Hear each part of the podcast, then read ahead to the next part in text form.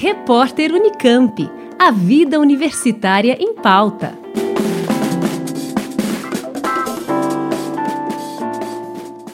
A Academia Brasileira de Ciências vai completar 106 anos com a posse da primeira mulher eleita presidente da instituição.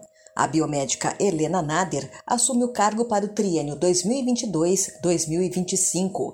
A reunião magna, que será realizada entre os dias 3 e 5 de maio, oficializa o fato inédito, comemorado pela acadêmica. É uma vitória de todas as mulheres, não só da ciência, mas de todas as mulheres brasileiras. Acreditar que é possível mudar o perfil dos cargos mais elevados. Eu quero é compartilhar com cada um de vocês essa vitória, é uma vitória de todas. A pesquisadora da Universidade Federal de São Paulo é a atual vice-presidente da academia e vai assumir a cadeira do físico Luiz Davidovich.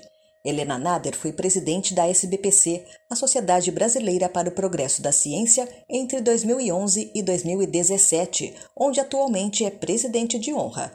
Foi presidente da Sociedade Brasileira de Bioquímica e Biologia Molecular entre 2009 e 2010 e é co-presidente da Rede Interamericana de Academias de Ciências. A nova presidente quer aumentar a interlocução com o governo, ampliando o protagonismo da ciência na educação medidas para fortalecer o ensino e a pesquisa no Brasil. O país sem educação e sem ciência não tem futuro. O Brasil precisa, eu acho que isso vai ser a nossa luta, transformar educação e ciência realmente em política de Estado e não política de governo. O Brasil tem que assumir isso. Se ele quiser ser a nação que o povo brasileiro merece.